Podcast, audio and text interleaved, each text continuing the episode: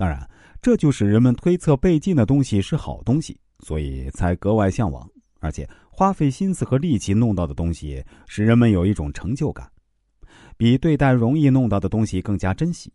这这也是惯常的心理。潘多拉的盒子的故事最能体现这一心理现象。在古希腊神话中，有个叫潘多拉的姑娘，从万神之神的宙斯手里得到一个神秘的盒子。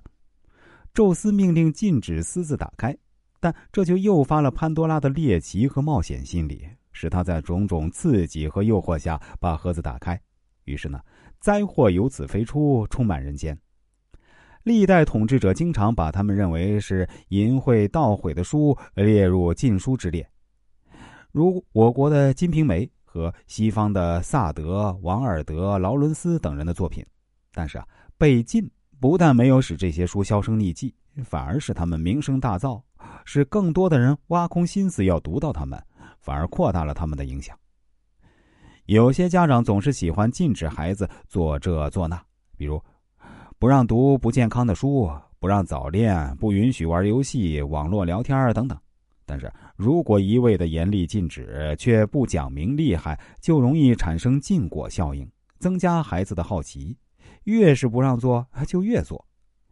现在有些书和电影就利用人们的原始禁果心理，增加自己的点击率和销量。像色即是空，谁和他睡觉了啊？爽了你就叫，和空姐同居的日子，秘密等等。我们姑且不论内容如何，层次高低，仅从名字来判断呢，就足以引起人们去看。下面呢，也是一样的流程啊，我们来给本章做个小结。其实啊，对于一般人来说呢，那些所谓的名人，在人们眼里更显得有声望，是具有特殊地位的群体。名人的一言一行都颇具影响力，而且在很大程度上是为大众所效仿的。再冷漠的人也有他的同情心，再狡诈的人、变态的人、唯利是图的人、利欲熏心的人，也无一例外的有同情心，不过是被掩盖或者暂时冷处理。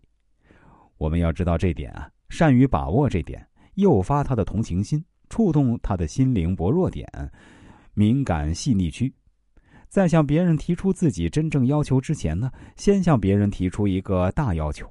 待别人拒绝之后，再提出自己真正的比较小的要求来，别人答应自己要求的可能性就会增加。任何一个社交高手都应该懂得用红白脸的原理去获得更好的结果。